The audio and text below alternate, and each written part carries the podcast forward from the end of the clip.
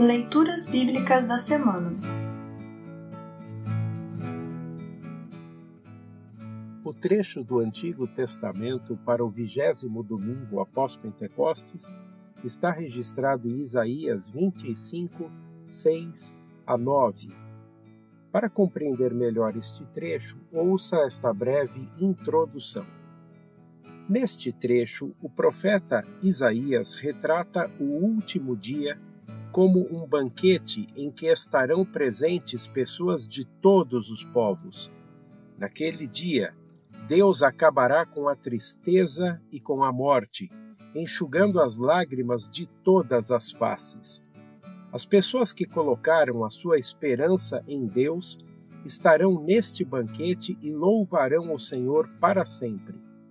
Este trecho lembra muito Mateus 22, 1 a 14, 1 aos Coríntios 15, 26, 54 e 55 e Apocalipse 7, 17 e 21, 4. Ouça agora Isaías 25, 6 a 9. Isaías 25, 6 a 9. Título: Um banquete para todos os povos. No Monte Sião, o Senhor Todo-Poderoso vai dar um banquete para todos os povos do mundo. Nele haverá as melhores comidas e os vinhos mais finos, e ali acabará com a nuvem de tristeza e de choro que cobre todas as nações. O Senhor Deus acabará para sempre com a morte. Ele enxugará as lágrimas dos olhos de todos e fará desaparecer do mundo inteiro a vergonha que o seu povo está passando.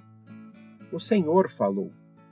Naquele dia todos dirão: Ele é o nosso Deus. Nós pusemos a nossa esperança nele e ele nos salvou. Ele é o Senhor e nós confiamos nele. Vamos cantar e nos alegrar porque ele nos socorreu. Assim termina o trecho do Antigo Testamento para esta semana.